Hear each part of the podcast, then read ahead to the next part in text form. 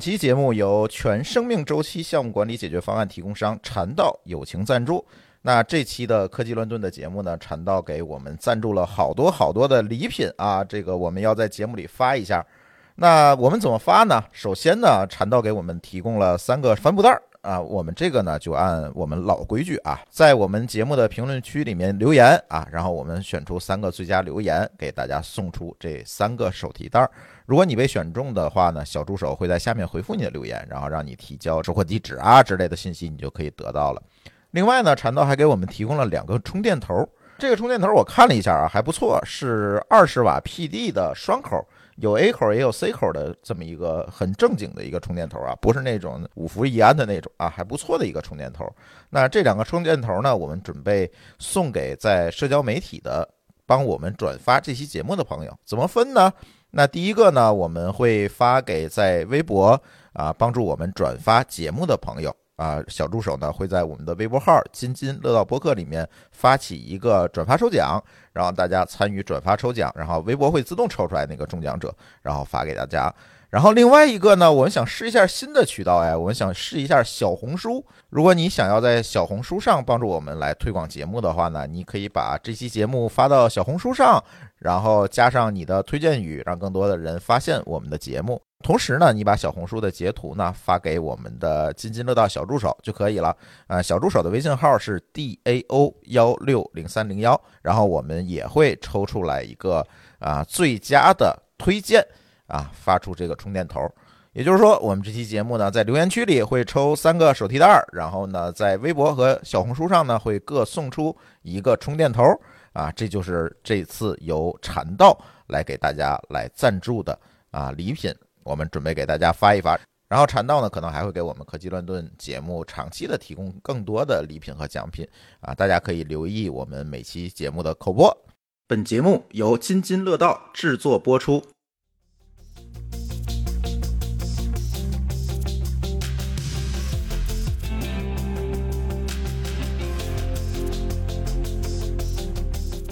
各位听友，大家好啊！这是一期新的科技乱炖啊！这一期接着跟大家聊聊 AI。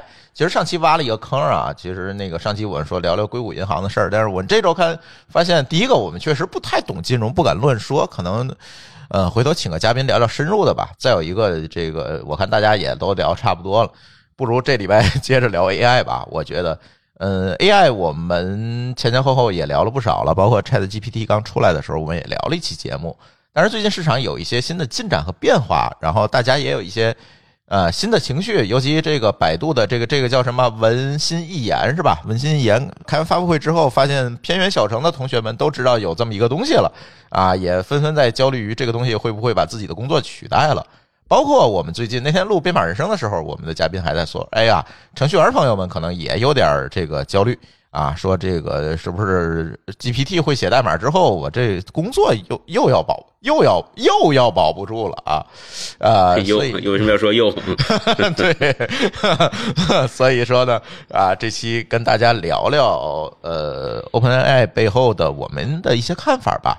呃，先说说最近这一两周的事情吧。这一两周发生了，在 AI 领域发生了很多事儿。呃，某个老师给大家介绍介绍吧。首先是 GPT 四啊，GPT 四把人吓坏了，这是 ChatGPT 就吓坏一次了，这个又吓又吓又坏又吓坏了。对 GPT 四这个事儿就就很吓人，因为我们过去在 GPT 三里边看的啊，GPT 这个 ChatGPT 它其实应该是三点五，就是咱们过去谈过的这个 ChatGPT 里边的一些 bad case 吧。啊，到 GPT 四呢都已经对答如流，嗯啊，非常可怕。当然，它还是有一些事实性的错误啊，这个我觉得还是跟训练集有关系啊，这个这个非常吓人。然后微软就出来了，微软说我们已经整合了 GPT 四，嗯啊，包括它整合了这个 Copilot，就是写代码的那个。包括自动写 PPT，自动写 PPT 那个很疯狂啊，看着那个确实很炫啊。就是我要写一个什么样的 PPT，然后咣咣咣，它一页就生成出来了，然后连图都给你贴好，那图是从你 OneDrive 那里就找出来的图啊，咣咣咣往里一贴。对，其实 PPT，因为我你看我们这种这种 PPT 工程师啊，嗯。啊，日常用的比较多。其实 PPT 这个这个应用里边本来就带了，现在啊就已经带了一些辅助设计，对对，比比较智能辅助设计，它可以根据你的，比如说你贴了一张图片，它就给你提示说这个应该怎么做个效果嗯啊，现在只不过把你需要操作的呢变成用自然语言描述了，提要求了。嗯啊，后来百度就出现了，百度这个非常戏剧化，我印象特别深。他开发布会的时候，我在跑步，就是一边跑步一边听，听的是我都尴尬，尴尴尬症要犯了。不知道听友们有没有听过啊？文心一言其实它也是去对话，但是明显它其实是事先准备好的，甚至录好的问题和答案，而且他这个写藏头诗那个答案写的还比较差啊，我听我都听出来他写的很差。然后就出了很多各种各样的事儿，但是这个前后顺序就不太确定。比如说，我印象中比较深的是 Facebook 开源了一个叫做呃拉玛啊，当时我还跟别人讲，我说哎，你们中国做 AI 的公司又活过来了，又又又可以又可以自主可控了，又开源了，嗯，对，因为别人都没开嘛，我好像这是第一个开的，据说。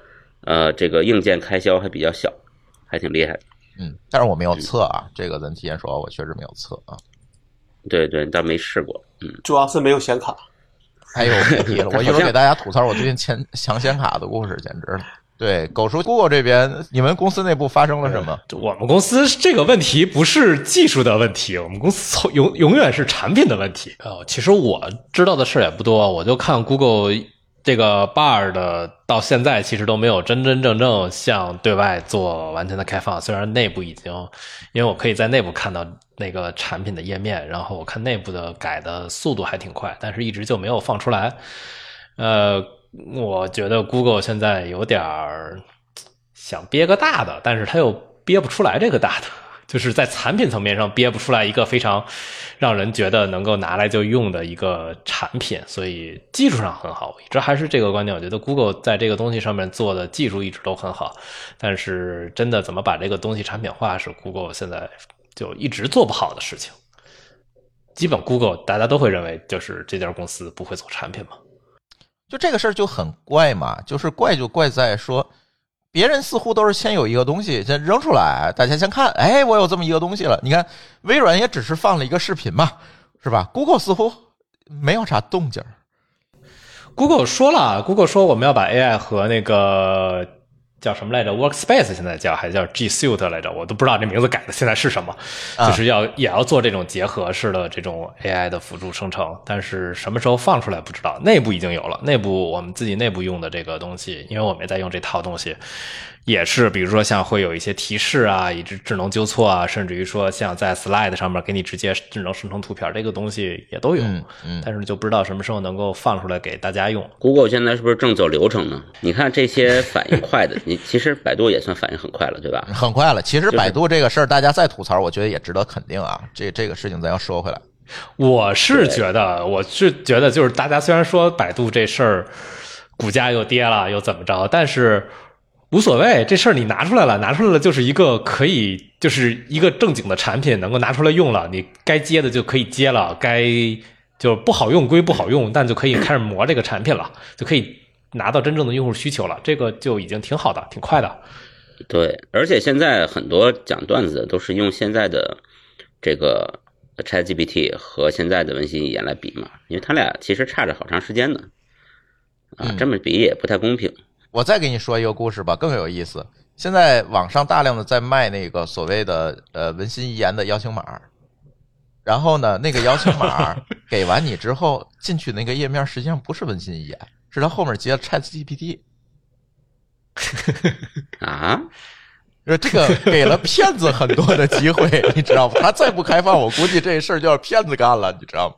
嗯，文心一言后头肯定接的不是 ChatGPT，那肯定不会是，嗯，否则他就不会那么大差距了啊。嗨，嗯，对，我想说的是，你看百度反应也很快，然后其他的反应快的基本都是创始人还在公司里边掌权的、掌实权的。Google 这个呢，就我觉得跟这个老板也有关系。这个当然，狗叔不知道是不是这么看啊？我的感觉像。我觉得这事可能跟是不是就是跟创始人在这掌权肯定有关系，但是更多的还是我觉得就是在产品层面上一步慢就步步慢，就根本不知道自己该就是还是 Google 自己的问题多一些，还不一定说是有没有创始人，还是自己的问题多一些。但是这事儿我觉得倒不算什么特别重要吧，毕竟这不管做的好做的坏，反正只是 Google 自己一家公司的问题。而且呢，在这个过程当中呢，我们也看到了很多的个人团队开始基于 OpenAI 的这个 API 在做一些小小的事情啊，这个看也蛮有意思的啊。别管是 OpenAI 还是一些开源的技术吧，开始他们在这上去混搭一些小的应用。也看到很多，包括最近禅叔又说了，阿禅禅叔又说了，他又要创业了，要创业一个基于 AI 的产品。我也不知道他要做什么，反正大家蛮有意思，似乎大家的创业热情在这个 AI 的促动下又回来了。嗯，大家的融资热情吧，哎呀啊，融资我觉得现在还是挺难的，到时候这个再看吧。现在啊，现在是这样，如果你是一个明星创业者，并且呢你跟 AI 有关系，哎，这时候又赶上风口了。呃，我不这么看。我最近看了一圈，我发现投资者还是蛮慎重的，因为毕竟现在大伙手里没钱，就是上面的水水库干了，你知道吗？他这个再明星，这下下面他也没钱投，也会相对而言审慎。而且在历史上的这几个风口里面，这这个投资人们也是吃尽了苦头，是吧？你说我现在再信呃再信什么所谓明星创业者，我觉得也得拿出产品再说了。啊，现在不是说我是明星创业者，我顶这个 title 就能先拿几百万的事儿没有了，这种事情，我现在看来是是这种事儿应该不太存在了哈。这个事儿毕竟还是技术性太强了，不是谁都能跳出来说我可以干的。但是现在很多人就是基于 API 去做嘛，就就其实跟 AI 没关系，就是创大家的创业热情被燃起来之后，其实这件事情最主要的是大家看到了很多可以想象的新产品。就是基于 OpenAI，还呃基于 ChatGPT，或者不管后面基于什么，就是很多之前做不到的一些能力的事情，现在有很就是至少能够做出来一个看上去还可以用的产品，这件事情才是就是整个创业圈或者说是就是开发者们非常欣喜的一件事情。至于说融得到钱融不到钱，其实我我个人没有特别的关注，我现在还是在关注这种新出的这些产品。有些还挺有用的，确实是我用了用，我觉得挺让我挺让我激动的。应该说，这里比较典型的可能就是 Notion 出的那个那个 Notion AI 吧，这个我也付费去用了一下，感觉蛮好的，就是帮我写废话这件事情。应该是完完全全的 解决了。我其实最近用的最多的是一个叫做 Chat PDF 的东西。哦，那个我也在用，我也在用。嗯，你把一个就是真的是一个 paper，就是一个论文扔给他，然后你就可以问他这个论文写了什么。我觉得这东西对我就看 paper 太有帮助了，再也不用天天闲的没事啃英文 paper 了。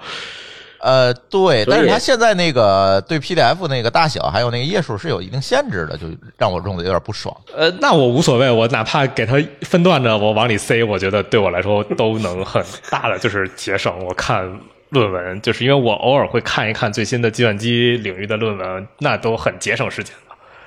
嗯嗯嗯，这个倒是，这个就是我也在用，但是我是觉得是一个是输入侧的，一个是输出侧的嘛，像 Notion AI 就是输出侧的。啊，你的那个什么 Chat PDF，包括现在还有什么，嗯，是就帮大家看 YouTube 视频的，就是你把视频扔进去，它就给你总结出来这个视频聊的是啥，其实是一个道理。也有基于哔哩哔哩去做的，类似于这种对对内容做总结、做总结的这一套的东西，其实也有蛮多人在尝试的。我最近疯狂栽种一个功能，你猜是什么？是那个把电子书自动翻译成中文的。啊！我拿它翻译了好多我这库存里面的各种语言的书，之前没法看，你知道吗？你说这个英文的，我就啃吧，反正慢嘛，啃嘛。你说它要是个日文的，我就傻逼了，你知道吗？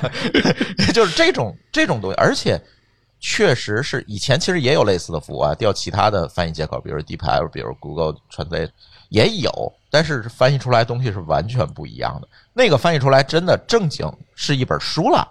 就是你，你基本看不出来一个是机器翻译的这样一个痕迹，几乎是这样。而且它哪怕是有一点点，哎，我觉得这句话不通顺，因为它给的是中英文对照，我上上去看看英文原文也可以。但是这个大大提高了我看书的效率，所以最最近所以疯狂的翻译了好多书出来。我最近还在试另一个那个程序，叫 Bloop，它是干嘛呢？就是也是用基于 Chat GPT，然后它是把代码灌进去，然后你就可以问他这段代码是干什么的。哦，然后我现在还没有在我自己本地跑起来，但是我觉得这个东西如果真的能凑合用，就哪怕效果不是特别好，就能凑合着用的话，我觉得都是很有帮助的。就至少写个文档啊，或者说是看那个已有的代码，就就至少是一个辅助性很强的一个东西。哎，我突然发现这个功能其实你说必须吗？不必须。但是呢，似乎它引衍生出来一个功能很必须，就是帮程序员写文档。把程序员最不爱干的事儿干了呗。对呀，就我觉得这个东西真的是挺有意思。而最近我们也做了一些尝试吧，比如说现现在去做的这个博客的应用，我们现在就是面向这个主播侧的这个应用，现在也在尝试用 AI 去解决一些问题。我们最近也跑出来一个模型哈，就做一些微调之后跑出来一个模型，我们能够说让主播把录音文件传上来，我能给你解决什么事儿呢？第一，把你的收 note 写了啊。第二，能够把你的节目的摘要提出来，节目的标签提出来，甚至能够以不同的风格给你起五个标题，啊，这五个标题你可以选择去用。所以我觉得我们实现最牛逼的一个功能，你知道是什么吗？我们把小宇宙、喜马拉雅、苹果这三个平台，当然我们还可以有更多的平台啊，这几个平台的这个历史上首页推荐的节目，我灌给他了。最后他出了一个结果，就是他看完你这个。啊，是呃，这个音频之后，音频他当然要我要转文本嘛。他看完这段文本之后，他告诉你，你这个平台，哎，你这个节目更适合在哪个平台推荐。然后这个时候呢，他还给会给出一段推荐语，说你把这段话推给贴给小宇宙的编辑就可以了。然后干了这么一个事儿，我觉得也蛮有意思的。而你说做这些事情能够付出的成本其实有限哈，其实就是。其实这个我一会儿我可能再多聊一点，其实是在于说，不是在于你对 AI 的理解，可能更多是在于你对业务的理解。在你对业务理解的基础上，你怎么样把这个 promote 写好，是最重要的。其他的其实不重要。最终你是对业务理解，而 AI 帮你解决了以前难于解决的那些所谓 NLP 的问题、摘要问题、向量的等等这些问题，它帮你解决了。我觉得是这样，所以就出现了一个新的工种，叫做提示词工程师。哎，对对，我觉得这个工种蛮有意思的。但是说实话啊，这个事儿你真的需要一个工程师在去做吗？真的需要这么一个岗位去做吗？我实践下来觉得可能倒不一定。这个就是在于你自己对你自己业务和 AI 这个算法的理解就可以了。他可能不会。真的，将来作为一个单独的岗去干这件也很奇怪，我觉得啊，对，这个肯定是刚才说那个提示词工程师肯定是个笑话性质的东西，但是我确实觉得就是以后就是可能各个岗位都会开始考虑，就是如何用 AI 来辅助自己做一些，就至少以前看上去只能够用人来做的事情，现在就可能用 AI 就可以直接帮你替代掉一些事情，那么。就回到我们今天的主题了呗。对，今天我们主题其实就是想聊聊 AI 到底能不能把打工人取代了。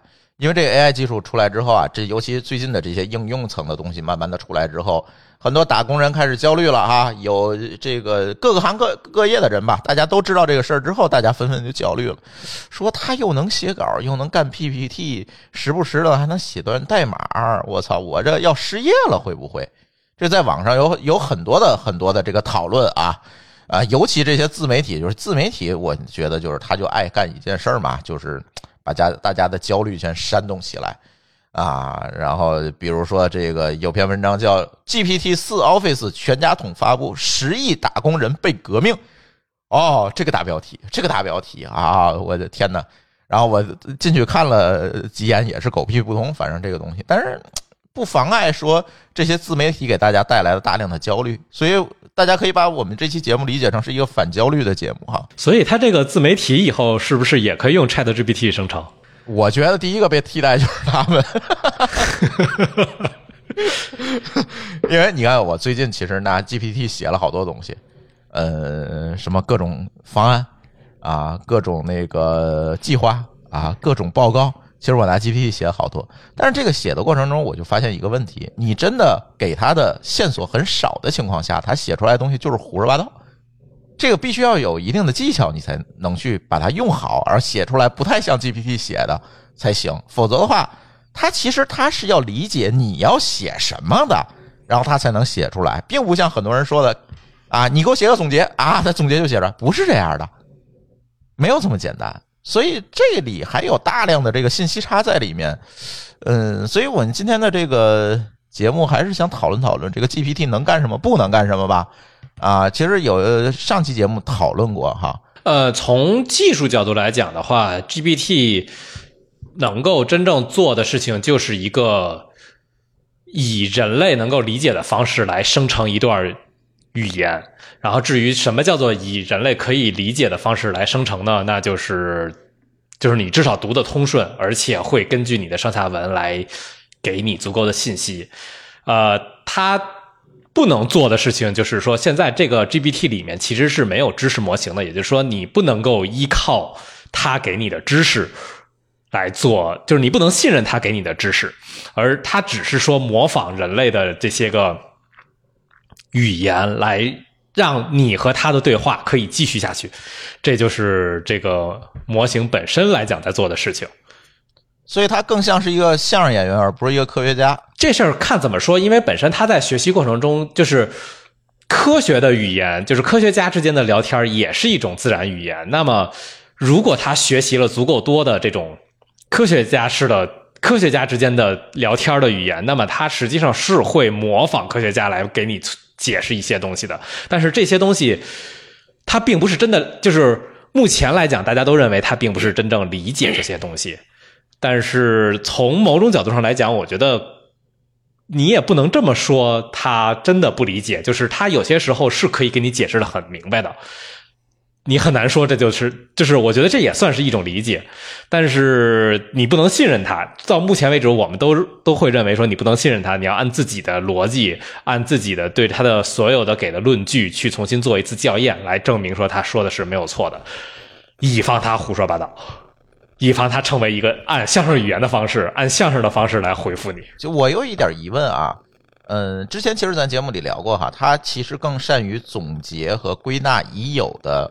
已存在的问题和认知，对吧？他能够用他的方式给你表达出来，而很难去解决未知的问题，这是一定的，对不对？呃，我更愿意这样说，就是他会更擅长总结，但并不擅长做出推断。嗯，就是从逻辑上面来讲，会有两个层面的逻辑，一个就是总结，就是归纳；一个叫做演绎。他可能更会擅长归纳，但他并不太擅长做演绎。他的演绎基本上都会。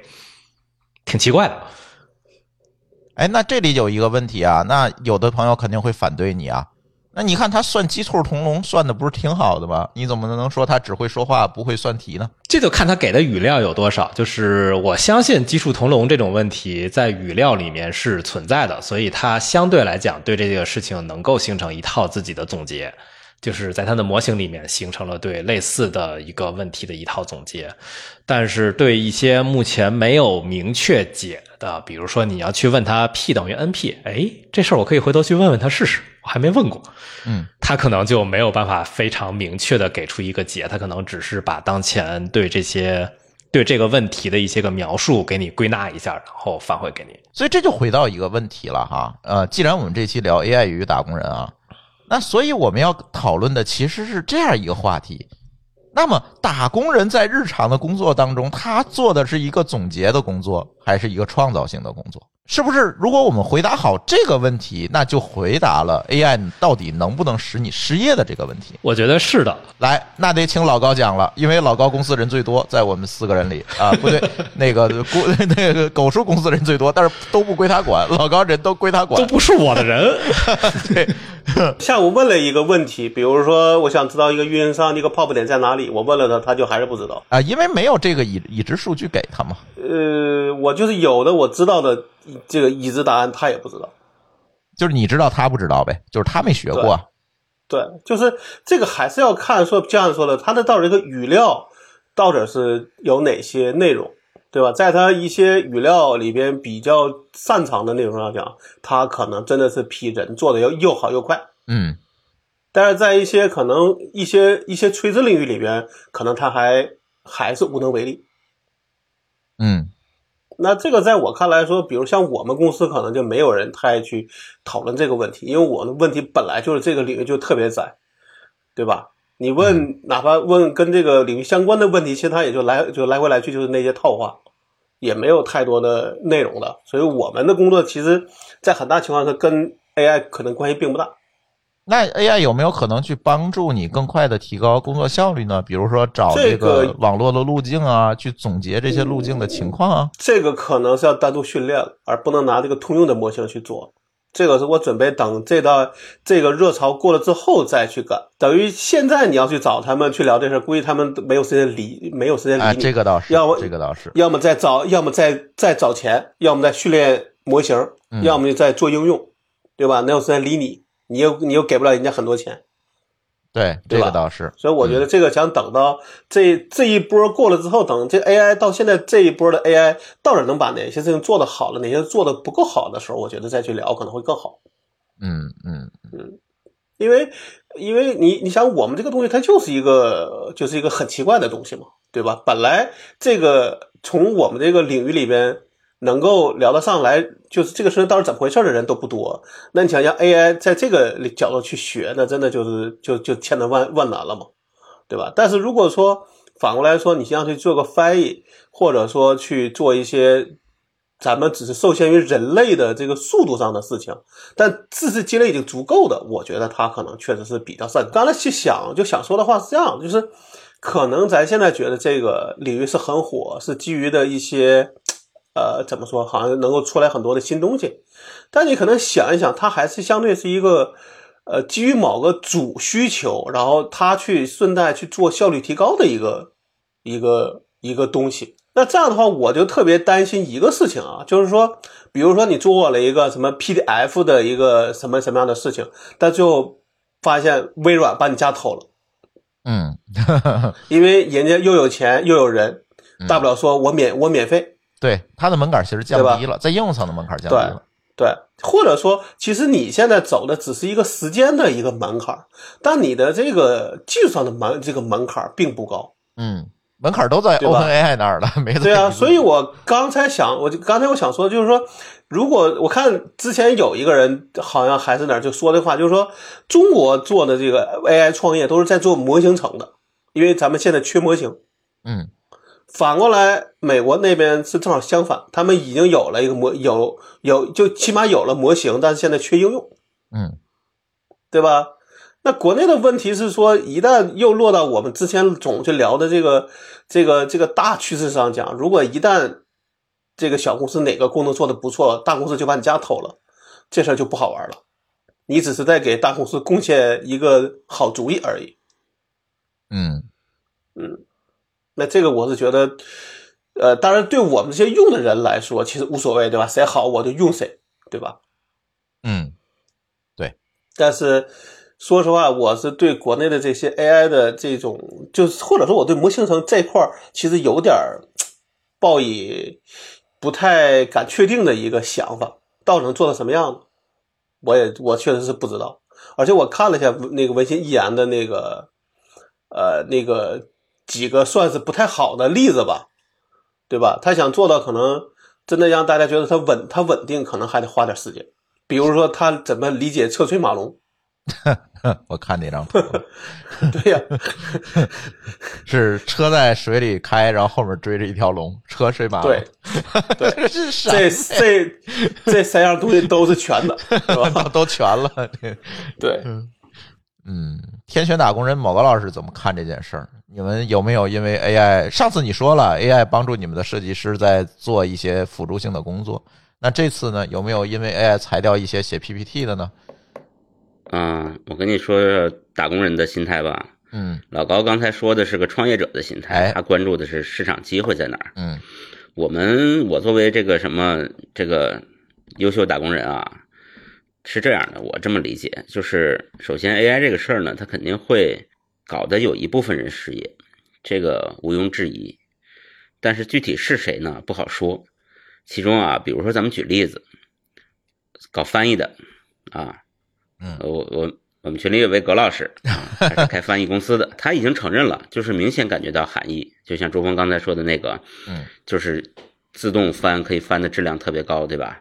哪怕不是完全百分之百，但是你人快速过一遍，修正一下就行了。我不修正也行，我就拿它获取信息用的，因为我看的又不是文学典籍。就翻译这事儿，我觉得我还挺有发言权的，因为我在我现在在翻译一本书，是那个《Go in Action》的第二版。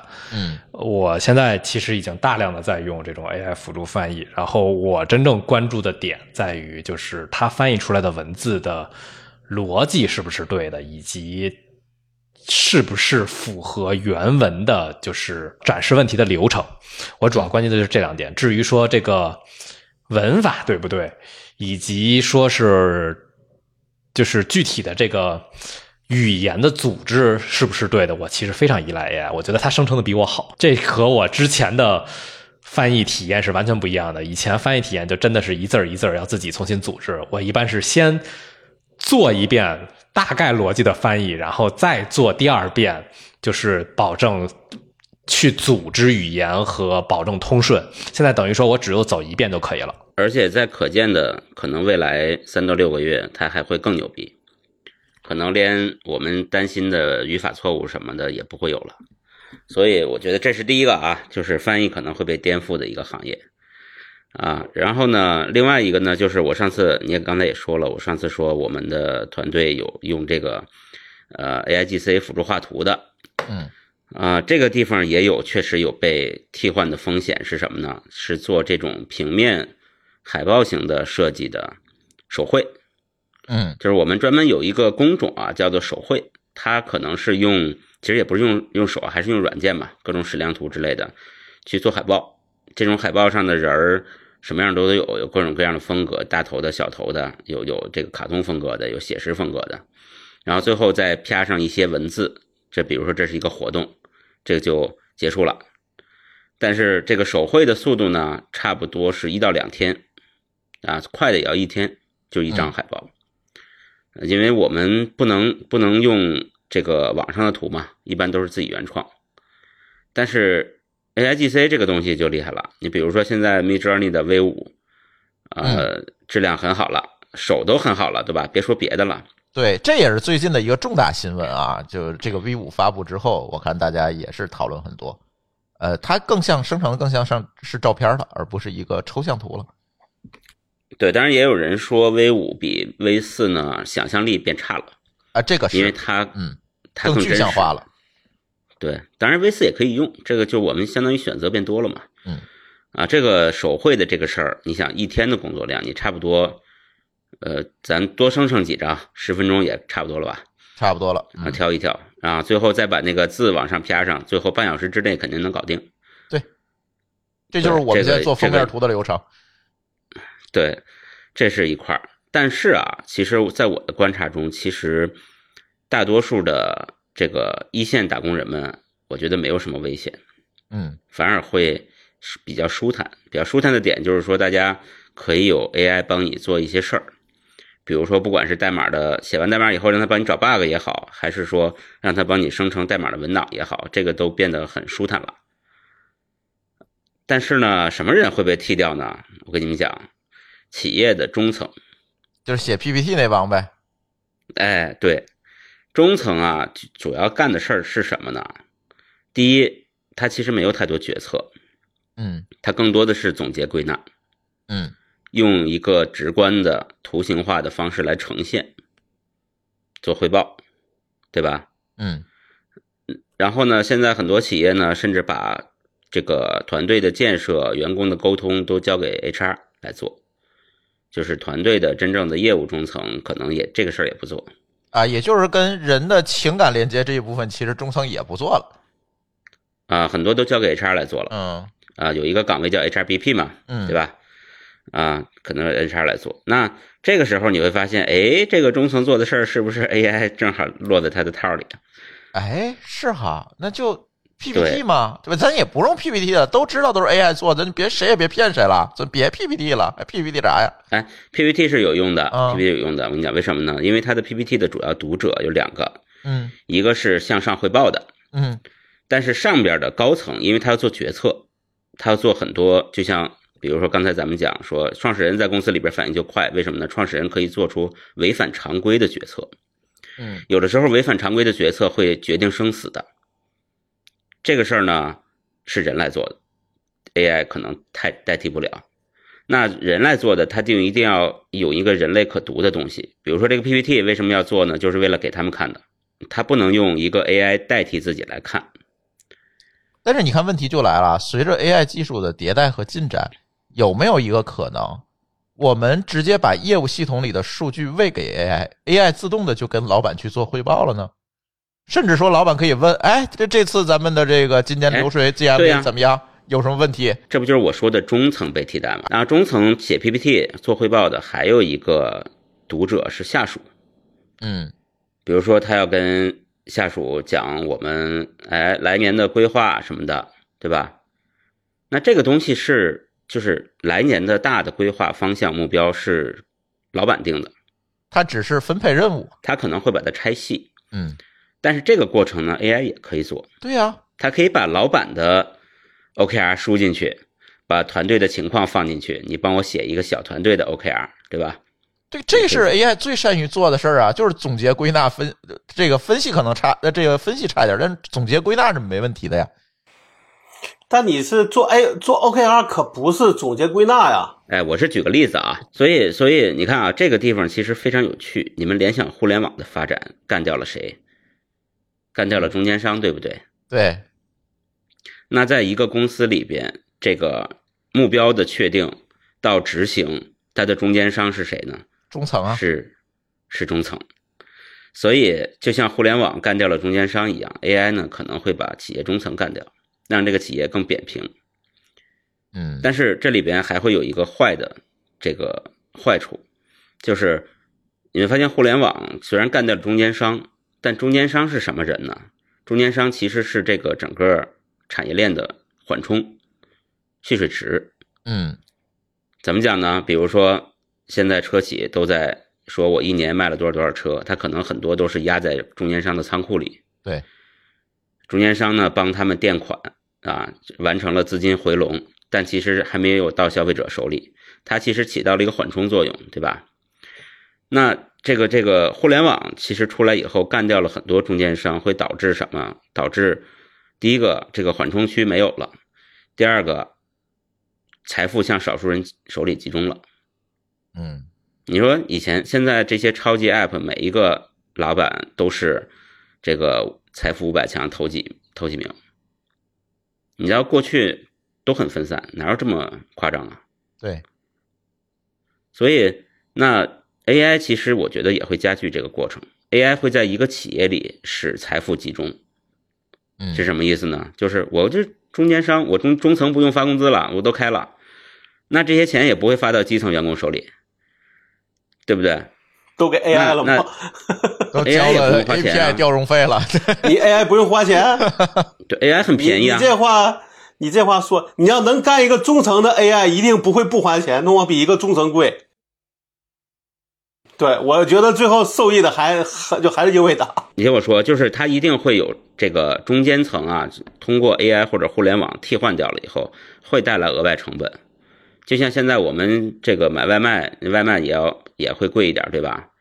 但是这个成本从规模上来讲，一定是便宜的。嗯，所以在一个企业里，最后最后一个企业极端的状况就是赛博朋克了，荒坂公司，对吧？就是所有人都是打工人，嗯一线打工人不会被替换掉，是为什么呢？就是他在执行的时候，他需要做很多很非常细节，需要灵活变通，需要这个临阵做一些应对的这些工作。比如说一个保安，他站那儿，他可能还跟人聊天，还得跟人打架，还得扫扫地，这些人是不会被干掉的。嗯，那最上面就只有一个老板，就是搬砖的肯定还得有人亲自去搬嘛，对吧？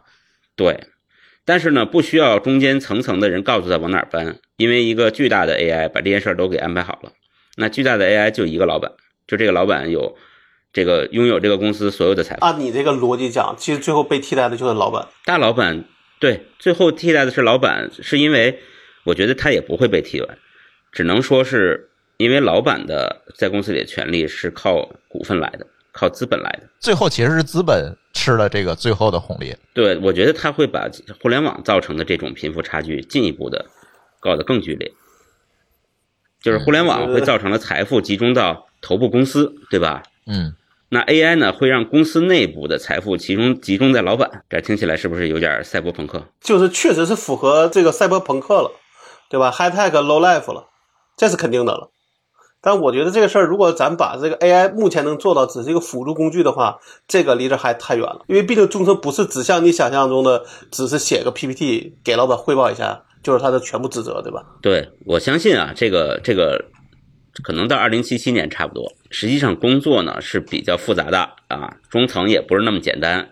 写 PPT 呢，也不是说所有的 PPT AI 都能写完。但是当我们把这个事情的变量尽量的简化，去看趋势的时候。我觉得就是这么个方向，嗯，要不然这些大佬为什么往里扎？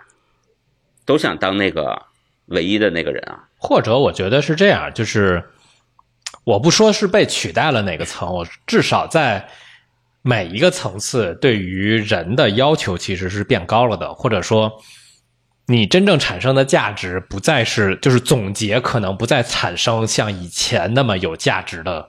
事情，而真正能够产生更多的价值是所谓的演绎和决策，还有背锅。背锅，背锅很重要。对，背锅，这个 AI 不能背锅，对吧？对，这可能到二零七七年也没法背锅。嗯，作为底层打工人，狗叔说说吧。这个刚才老板也说了，中层也说了。底层打工人什么观点？你觉得现在很多程序员在提这个 AI 会取代程序员这件事儿，你信吗？对，其实从我个人来讲，我看了一些就是一些个产品，就是新新兴的产品的话，我其实是有一点焦虑的。我觉得真的以后可能这种纯记的知识，或者说是就只是会写简单代码的这种能力，其实是不会再。就很有可能会没有那么的受重视，因为现在来讲，程序员的很多的程序员其实就是就只是来说别人给一个任务，然后你把它翻译成代码，这种纯粹的翻译的能力可能会在某种程度上会被 AI 替代掉。然后这就是我说的，实际上对打工人的能力要求提高了，不能够仅仅是做翻译，而是需要有一定的演绎的，就是有一定的决策能力，以及有一定的这种。再进一步的根据别人的总结、别人给你的输入来推导出一些新想法的能力。我想到一个问题，想想采访你一下。你你刚才讲说打工人的，特别是程序员打工人的能力要提高，对吧？你觉得程序员打工人的人数是不是会下降？我觉得会下降。这事儿是两两件事。即便没有 AI 出现，我觉得打工程序员这个人数现在来看也会下降。就是这个我这个行业。行业就到这个点了，然后 AI 可能会把这个事情再更加剧一下，因为它毕竟就是你如果把 AI 工具用得好，那么你的生产力就会比以前提高。那随着整个市场在下降，你的那你的产出又在提高，那实际上真正需要的人数会更加下降。但是这事儿会不会有新的人出现呢？比如说所谓的这些训练 AI 的人，那么他算传统意义上的程序员吗？程序员应该不把它当成一个一个群体，我觉得里边其实已经分成非常多的层次和分类了。你比如说你说的开发开发 AI 框架的、训练模型的和写这个增删改查的、做上面应用的。就我觉得是这样，就是从总量上来讲，我觉得肯定会下降，但是而且这个岗位上来讲会做分流，就是可能后面会对 AI 的模型这方面可能会有一些个增量，但是普通的这个研发和测试可能会逐渐的开始减少，这是我个人的一个判断。同时，对于要求提高，就至少你要会用这些 AI 工具来辅助你的一些决策，并且。提高自己的生产效率。如果想再做的好一点的话，就需要展现出更强大的对于复杂场景下的决策能力，以及对于一些未知的需求或者叫做未知的任务的，就是预判的能力。嗯，这实际上就已经完全不是一个早期的初级程序员。能够完成的任务了，还是初级程序员？程序员这个领域可能那个搬砖的就比较麻烦，至少搬砖的人得会需要能够会用 AI，因为很有可能大量后面的程序都会由 AI 来辅助做一些个设计，不管说是前验的还是后验的，那得需要会用这些工具。所以可能每个程序员以后都要自己买一张显卡来跑自己的模型。嗨，又回到显卡，这是我最头疼的问题了。对，其实看好英伟达。其实最近我也在想这个问题，我想的问题角度跟三位可能差不多哈。我在想一个事情，就是说我们日常，我们所有人都加一块儿啊，我们每一个人都加一块儿，我们是不是应该停下手里的活儿，来看一看我们每天有多少的工作是在自我感动，而不是真的在创作价值、创造价值？这个事情是不是咱都应该停下手里的活儿去想一想？那天我有一个做一个事儿，我就觉得挺有感触的。那天有一个客户特别急，然后想让我赶紧给他写一个解决方案的报告，说你这这个事儿到底应该怎么搞啊？对吧？到底这这这这个节目怎么做呀？怎么录啊？啊，你得给我写一个解决方案啊！以前呢，那我就好打开 Word 开始在那儿写，对吧？一句话一句话在那儿写。我这次太着急了，我这这一下午我别干别的了，我光给他写这个，我就灵机一动写了，拿 Chat GPT 就来了一遍。当然这里有一些技巧哈，这个回头我觉得在节目里不太好分享。就是其实用这些东西是有很多很多的技巧的，掌握一点技巧会效率会高很多。然后但是最终呢，可能就用了大概半个多小时的时间，写了一个相对还挺完整的一个解决方案出来，给到对方，然后对方。给我的回复是：嗯，你们写的还不错呀，比那谁谁谁他们家写的好多了。这是为什么呢？我后来在想一个事情，这是因为其实大家写这些东西的时候，你脑子里其实是有一个套路的，只不过你是要把这些套路再加上它的实际情况，把它变成纸纸上的东西，对吧？其实是这么一件事情。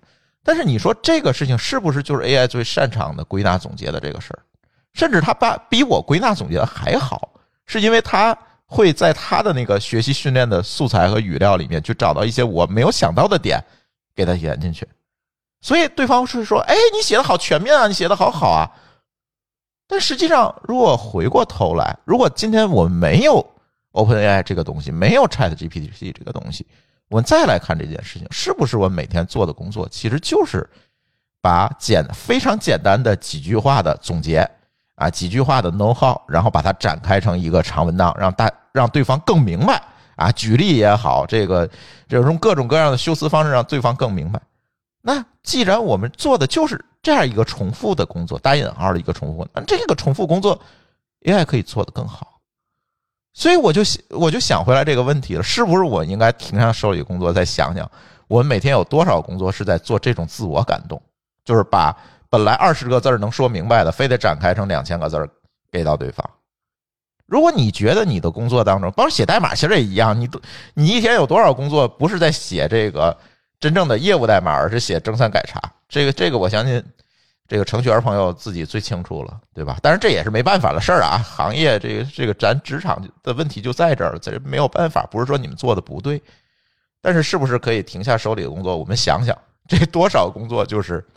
是这种自我感动，或者是有好的归纳总结，就能可以把它干得更好的事儿。那这些岗位很有可能将来就会被 AI 替代，或者是你如果现在拥抱了 AI 啊，你用 AI 能够帮你去提高效率，那是不是你就能往前走一步？其实我们大家应该去想想这些事儿。广告公司可能会受到很大的冲击。哎，但是这个行业我不熟啊，你怎么看？因为我的广告公司其实其实很多时候就是基于一个客户的需求，比如说他说我要做某个品牌的广告，对吧？那我要给你个创意，然后再通过创意去去把它执行掉。那你说他这里边的是不是都是套路？就凡是能够比较容易的把套路去做成一个逻辑比较比较清晰的，并且可以学习，并且可以再去上面做一定演这个演绎和变换的，是不是就容易被替被替代掉？嗯，但是广告公司会说，我们本身的工作就是在做创意，这个创意 AI 是没法做的呀。但是，这我我刚才想说的一个问题是这样的：，其实你比如说，你刚才说你的一个客户来找你说，你让你写个 PPT，其实你脑子中你可能一分钟就想，你就能明白你要干嘛，但是你剩下的所有的时间都是在写，你的输出嘛？哎，对，但是呢，AI 没有输出瓶颈，就是说，如果这事儿他只要擅长，他他几分钟内就能给你输出完。可你的输出是慢的，从你做从你去打开 Word 不打开 PPT 到你一个字去写到改这方面你是慢的。其实人在这个角度可能说更适合未来所说那个脑机接口，对吧？就是我心想就是那叫什么所见即所得，但现在那个呢可能啊对，就是可能离我们还太远。但是这个我觉得有一些方面说，比如说咱们作曲。对吧？比如我现在有一个调那我想去呃，怎么能够更明白的在我的对外把它输出出来？这件事上是不是 AI 可以做一些帮助，或者做一些怎么说能够快速的让你达到目的的一个一个东西？那可能是有用的。听你说的这个事儿啊，我想到了咨询公司，我觉得比广告公司要危险一点。你看我们这个建的很多咨询公司的工作是这样的啊，就是。他比如说给一个企业去做方案，做个某一个，比如说数字化转型这样的一个方案，那他要干嘛呢？他肯定要他自己就了解很多行业案例，啊，了解当前世界上的新的趋势、新的解决方案，然后再要去了解这家企业内部的包括组织架构呀、它的业务呀、它的什么供应链管理啊、老板的风格呀，把这些都了解完了。全捏在一起啊，写出一个解决方案来。这个方案就适合这个企业的，你们可以照这个做。这个里边你会用到什么样子的这个产品，然后怎么样做你的组织架构的改革，反正很完整。这个这种方案可能都要很贵的啊，成百上千万，要执行好几年。那你想，你看起来就是个数据加工，对吧？嗯，就是它呢。不一定，他这个咨询师或者是咨询公司啊，他产生了多少智慧在里边他看起来很智慧，都是因为他把很多前人的经验灌进去了，然后再根据你企业的现状因地制宜的去，呃，找到一些方法，并且他还有大量的案头工作，就是刚才老高说的，他这个光写他就要写很多东西。那这事儿我感觉 AI 好像不难。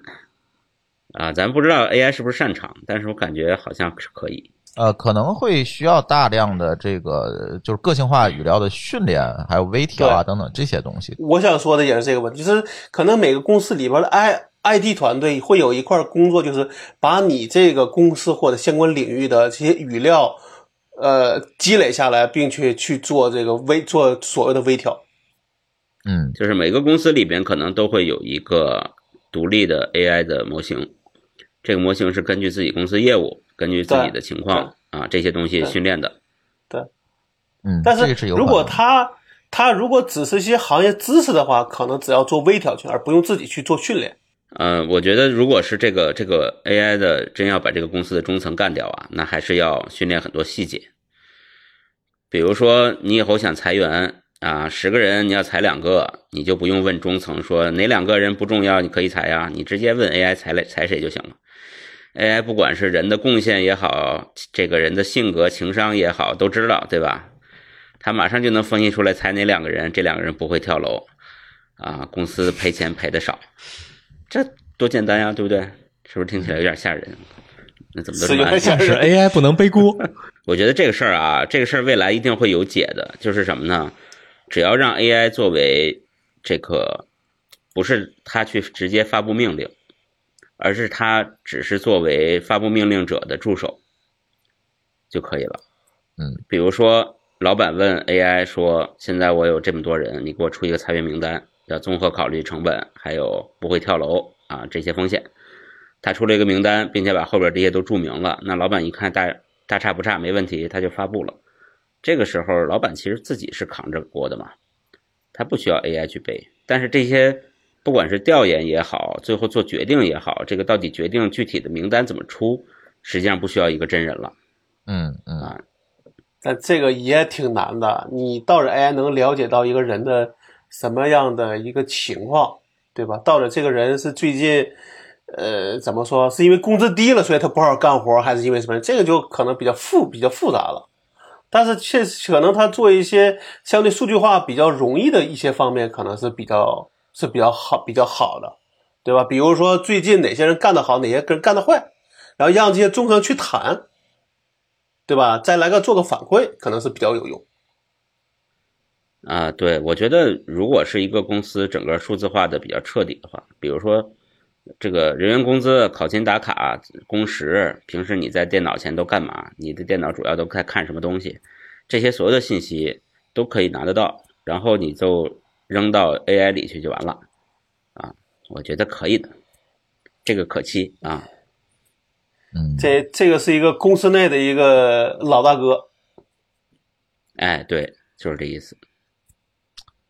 而且现在都多模态大模型了，对吧？所有的公司的摄像头也都接进去，他连图像都能分析了。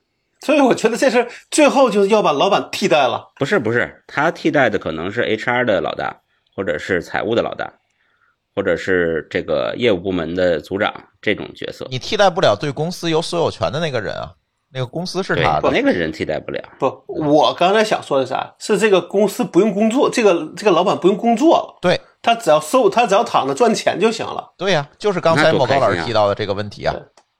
但是很有可能，这 AI 一旦没弄好，等你的老板一觉醒来，发现人都被裁了，公司也倒闭了，这事儿也不好说，因为最终 AI 不会背锅。对，我觉得 AI 它可能做不了这种非常应急的、随机应变的事儿。它就你看 Google 是不是 AI 管理的呀？这事儿就跟就可能就会做成这样，就对什么反应都很慢。现在狗叔一定觉得 Google 要是 AI 管理，可能还更好点。现在可能还快点儿。所以我倒觉得管，因为管理成本肯定是大公司最高嘛，我们就看这些大公司是不是会愿意拿 AI 去做管理就行了。小公司其实管理成本没那么高。嗯，这个事儿还早吧？我觉得这咱都是一个预想，现在还没这么可怕。大家都尽可以把心放在肚子里啊，嗯嗯，你先从小事儿往大事儿上做，对吧？是是是但是现在看来，这几个 AI 的趋势还是蛮有意思的。然后最近因为这个迭代非常快哈，因为这个就是呃之前大家说的这个基点好像就到来了，在上面快速的出现了这种迭代啊，出现应用的这个生态啊，就在最近的两周之内吧，就快速的在在在过这些事情。所以录这期节目也是想跟大家聊聊最近的焦虑，因为这件事情就是破圈了，就是完完全全的破圈了。这都不能叫破圈，就是已经扩散了。嗯，很多人都在想，因为有很多朋友可能他对技术也没这么了解，他也不知道这个能力的边界在哪儿，所以也有一点焦虑。所以这期节目就是想跟大家聊聊这些有必要和没必要的焦虑吧。短期内呢，可能你不需要焦虑；长期看呢，可能就是某高老师刚才说这个问题，嗯，可能就是会带来这个资本还有这个生产资料的进一步的集中。这个似乎目前看。哎也不用太杞人忧天吧，我觉得这是一个趋势，但是我们总会找到答案的，对吧？啊，人类社会这些年它它不就这么过来的吗？对，这个趋势就算是有，它也是十可能十年二十年的，对对吧？你想我们互联网这个事儿这么有用，你想也是以啊以十年为阶段性的，对吧？在座的各位可能到时候都退休了，对啊啊，我们怕什么？延迟了啊，下一代下一代有问题。下一代有下一代的方法。大家现在我觉得就可以思考的点就是说，别去找那些 AI 擅长的点当成自己的职业规划的方向了。嗯，而且还有一个说当领导秘书啊，，嗨，而且我还有一件事情，我可以建议大家，就是你别管在任何行业都可以尝试一下 AI 的应用了，这个我觉得蛮有必要。如果在上期节目里，呃，在二月份那期节目里，我可能不太建议，就是我觉得成本有点高，大家没必要。但是发展到现在这个阶段，我觉得大家反而可以试一试，看看它的能力边界在哪儿，它到底能不能替代你的工作啊？别管答案是是还是否，我觉得都会辅助你带来一些决定性的参考吧，算是。所以那天我也在说啊，最近为什么我们在抢显卡，不是也是这个原因嘛？就是也是在自己在这个搭一些试一些东西吧，搭一些模型，跑跑计算，我我们也看看这个东西到底怎么样。嗯，看的结果你把这段给大家讲讲呗。我刚才说了，就是很有意思哈。一开始呢，我干了一件事情，就是先去做的咱们播客所有播客节目的这个语音转文本这件事情呢，以前呢我们要扔给这个科大讯飞那 API 去做，但是他做的呢不能说不好，但是它主要是贵，这贵这个事情就没有办法，所以我们就试了一下用那个 Whisper 去去转语音。我们之前节目里也聊过，但是后来呃，OpenAI 自己开放了一个 API，它可以就是直接调它那 API 去转。呃，后台用的也是 v 斯，但是它也挺贵的。再有一个呢，它限制这个文件的大小，二十五兆，我记得是，所以咱用起来可能也用不了。所以我还是在本地跑。第一个便宜，第二我也确实是想看看它这个资源占用的情况，或者它可实现能力怎么样。后来我们试一下，包括有些听友也帮我们去试哈，我们试一下，就是用那个大模型的那个方案。啊，跑我们节目的这个语音转文本，基本准确率在百分之九十五以上了，有九十，包括一些专有名词都是可以转出来的，还不错。哎，然后既然不错呢，我们就在想这个事情能不能进一步哈，进一步能够帮助这些播客主播去做一些事情。然后我就做了后面那那些应用，比如说拿这个各个平台首页推荐的节目去做训练，对吧？去做微调，然后呢，去拿它去做归类啊，拿它去就。之前 NLP 那套东西哈啊，标签提取、摘要提取等等这些东西，最后就达到一个什么效果呢？你这节目只要发布，然后呢，我就会给你啊，或者你上传也行哈，我就会推给你这个节目的摘要啊，全文的主字稿，然后呢，推荐到哪个平台的建议啊，其呃平台的这个推荐话术，比如说我还可以给你生成不同风格的文本，比如说你看特别有意思，比如说你这个节目要在小红书去宣传的话。小红书它是有自己的语言逻辑的，比如说可可以多用一些那个表情符号啊，可以那个语言的那个特征也不太一样。你发微博也不一样，等等，它有不同的这种特征，可以它可以模仿这不同的特征给你一些结果出来，然后可以给你参考。等于整个的博客创作的全流程的服务呢，都可以用它来解决啊。当然现在还在测别的东西，我我现在因为还没测的特别好，我还不太好公开。但是一直在做这个事儿，但是做这个事儿就头疼一个事儿啊，我得有显卡呀，就最近挺烦的。嗯，如果我去租显卡的话，在那个阿里云也好，uCloud 上也好，我去租显卡还挺贵的。如果是一个 V 一百的 A 一百的显卡，一一个小时可能五十多块钱，还蛮贵的。后来我就想，与其这样，如果我这个东西是一个生产系统里跑的任务，那我就不如买显卡合适嘛，对吧？然后我就说，不行，买买买几个显卡。然后呢，我就找，V A 一百我是买不起啊。我说不行，弄个三零九零先试试跑跑测试。当然，大家知道那个英伟达那个用户最终用户协议，它是不能用那个游戏卡去跑业务的。但是不妨咱去做开发测试嘛。然后呢，就满世界找显卡。四零九零呢有点贵，刚出的。三零九零呢就更尴尬，它只有旧卡没有新卡。然后那天我就找咱那个金牌供应商是吧，崔老板，我说你给我找三零九零去。结果哥们儿问了一下午，返回回来说全市场没货。你要买，你只能去这种二手的地方去碰运气。反正我给你找不着了。哎呀，这个事儿，我说两周之前还不是这状况，我跟满大街都是。他说是，现在就是没有。就现在就是显卡，大家就抢成这样了。所以我现在也在考虑，我是不是直接上个四零九零？但是四零九零呢，它那个功耗高，我又得换电源。啊，这这个成本一下子我就又上来了，所以我现在还在纠结这事儿。听友也给我点建议吧。现在我跑是然后我那个幺零七零钛去跑，知道吧？那幺零七零钛就是显存很低，大模型跑不了，然后速度也很慢，我也没办法。幺零七零钛太低了，对，就没办法。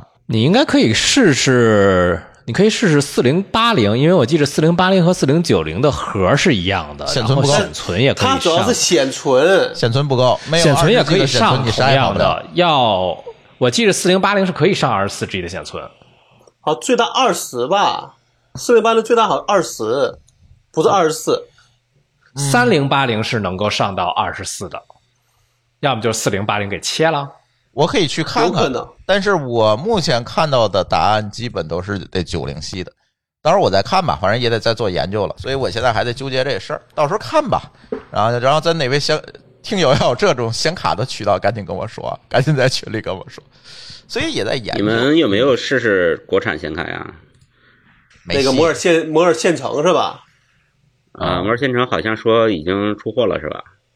好像，咱们有一位在美国听友也在给我说，你要不试试国产显卡？但是我确实摸不着脉这个东西，就是你就别说显国产显卡了，你让我用 AMD 显卡，我现在都不知道怎么怎么着手，就是因为驱动啊等等这这个调，你还要挺费劲的这些事儿，所以我根本就没想这事儿。对你有那时间，不如花点钱买个英伟达就完了。其实因为它生态在哪儿，这又回来，这又是生态的问题，对吧？你大量的。这些这个底层的库都是基于它的那个 CUDA 去做的，那你你说那我咋办呀？这事儿我有一个判断，我估计在未来一年会出现一个通用的这个计算的一个模型，然后把 CUDA 替代掉，要么就是大家全兼容，把 CUDA 当就是 NVIDIA 有想一种方法把 N 那个 CUDA 的这个模型给开源，或者说是给授权，然后大家都基于这个做。也有可能，但是我觉得不会但但是我觉得一年。左右不会还是现在这个样子，说只有 NVIDIA 的 CUDA 可以跑，这件事情对整个业界的伤害太太大了。我觉得，就算你能做个通用模型出来，但可能最后看算力还是英伟达的最强，你还得去搞英伟达去。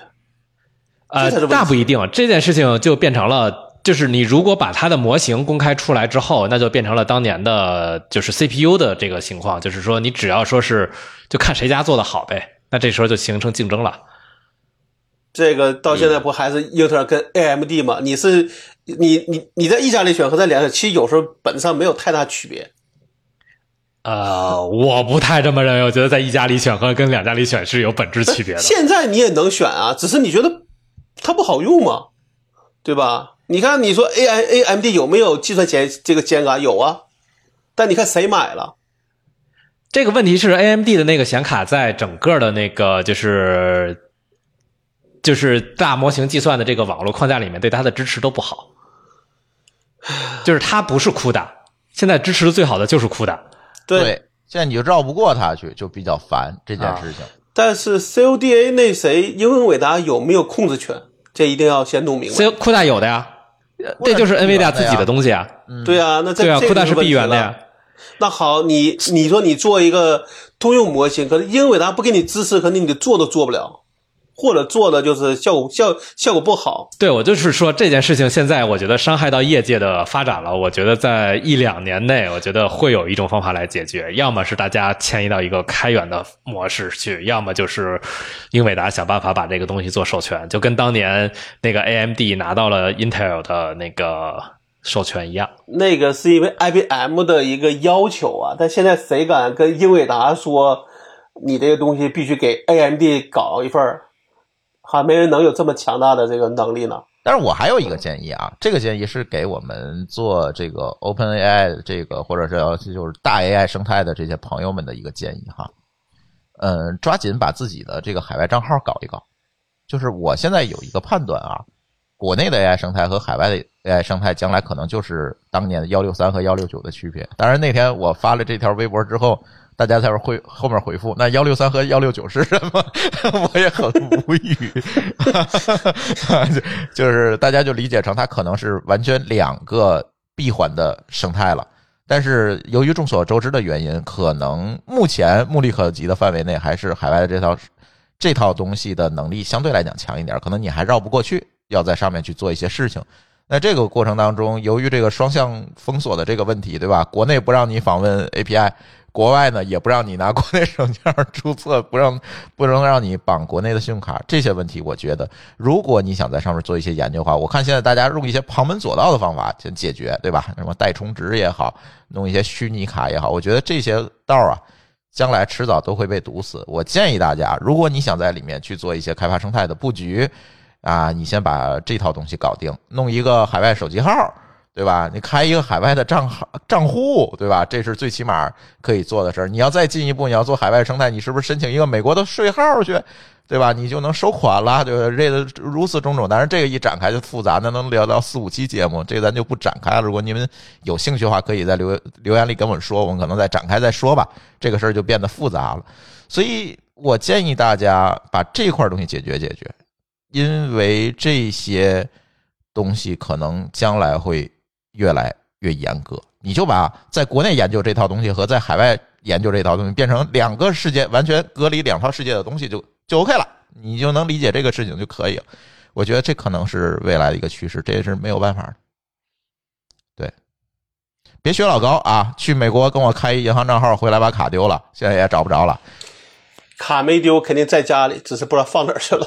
对他可能也也也也也也没维护他那个账号，现在是不是被 holding 了，我也不知道，啊，还挺费劲的。别别整这事儿，对吧？嗯，在线能能能开户，华美银行，华美银行好像贵一点，但是在线应该是能开，但是它有手续费。如果你有条件去趟那个美国的话呢，你直接拿护照也能开，反正有很多种办法吧，网上搜搜吧，总有办法。呃，别弄那个乱七八糟之前聊过吧，对吧？我记得之前咱们问那个这个播客里聊过这个事儿。好像聊过，我不记得了。我们有一个朋友啊，是苗老师，苗老师那天就自己瞎折腾，把自己 OpenAI 的账号给锁了，就挺麻烦的这些事情。对，他也挺有本事的，嗯嗯，他就是他不知道，其实你直接找我，我给你充了不就完了吗？就其实就是这点事儿，其实哎就没办法，就是大家可能要真的你要在里面做点事儿的话，这个这些问题你抓紧去解决吧，都能解决，都能解决，无非就是成本的问题、必要性的问题，是吧？都能解决，但是千万别拿这个旁门左道再搞了，就不好弄，将来不好弄。嗯，行吧。这期 AI 我也不知道能不能给大家一些具体而有效的建议吧。我们是觉得，嗯，破圈之后大家有点焦虑，聊聊这些焦虑。现阶段 AI 还是锤子，你是人，哎，对，现阶段还是这样。对我同意。嗯，所以千万不要说锤子成精了，对吧？没有意义，对吧？对，他还没成精，真的没成精，他可能是一个更好用的智能锤子啊，但是它远远没有成精啊。行，那我们的这期科技乱炖就先跟大家聊到这里，感谢大家的收听，我们下期节目再见，拜拜。再见。拜拜好。嘞，拜拜。感谢您收听本期节目。本期播客节目由津津乐道制作播出。你也可以在我们的官网 d a o 点 f m 找到我们的更多内容作品。如果您喜欢我们的节目，欢迎在微信、微博、朋友圈等社交媒体转发分享。您的分享对我们而言十分重要。如果您希望与我们互动，可以关注我们的微信公众号“津津乐道播客”，天津的津，欢乐的乐，道路的道。在关注后按提示操作即可加入我们的听友社群。